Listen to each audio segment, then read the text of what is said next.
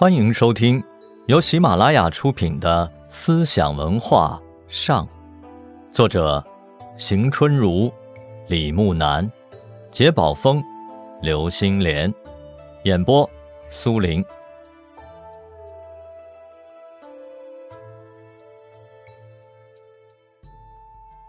道对于万物，生而不有，为而不恃，长而不宰。也就是说。道产生世界中的万物，供人利用，供一切生物维持生存，但并不凭借这样的功绩作为资本，也不主宰一切而为所欲为。正因为道有这样的内涵，才具有巨大的化育万物的力量。以其终不自为大，故能成其大。天地不仁，以万物为刍狗。老子指出，天地没有人与不仁，宇宙中万事万物自生自灭，绝不是上帝能够指挥主宰的。自然界的生生灭灭是没有意志、没有目的的表现，所以老子也认为，道常无为而无不为。道是产生自然万物的总根源，因此，道是无不为的。道并不是有意识、有目的的构成世界万物，所以它又是无为的。同时，无不为是以无为为条件的。老子和老子学派针对西周以来长期占据统治地位的“上帝有知，天道有为”的宗教思想，提出了“天道自然无为”的唯物主义无神论学说。这是他们在中国哲学史上的贡献。不可言说的道是神秘而难知的本源，因为看不见、摸不着、听不见，所以人们要认识这一切，不能凭借耳、目、手等器官。只有人法天，地法天，天法道，道法自然。唯道是从，才能把握这个世界。这里所说的道，即是一，也就是万物得一而生的宇宙本体。在老子看来，认识就是以道观物，只要得了道，就可以认识万物，知道一切，就可以弥补人类感官不能获知的东西。不出户，知天下。不窥有，见天道。其出弥远，其知弥少。是以圣人不行而知，不见而明，不为而成。这里，老子提出了抱本守一的认识论。本体一是母，是源头，抱守永恒的本体就是知常。知常曰明，因此。智慧出。